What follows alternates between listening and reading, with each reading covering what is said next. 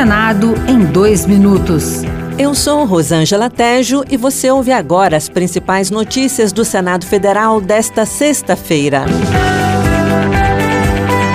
A proposta de emenda à Constituição que acaba com o mandato vitalício para ministros do STF ganhou novo fôlego com a entrada de novos senadores da oposição.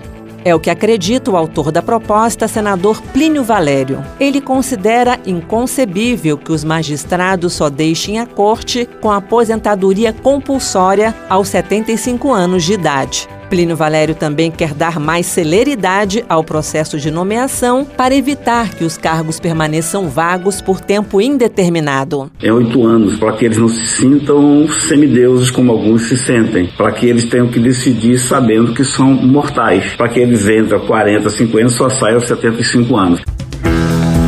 Senadores pedem a deputados que votem a PEC que acaba com o foro privilegiado para crimes comuns. Aprovada em junho de 2017 no Senado, a proposta aguarda decisão da Câmara desde então. Para o senador Flávio Arnes, do PSB do Paraná, o fim do foro privilegiado é um clamor da chamada pauta ética. A primeira delas, o fim do foro privilegiado, uma proposta de emenda constitucional, autoria do ex-senador Álvaro Dias do Paraná, já aprovada no Senado Federal e que está aguardando também a análise pela Câmara dos Deputados.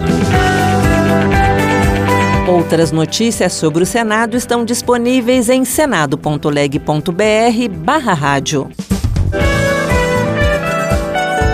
Senado em dois minutos. Uma produção Rádio Senado.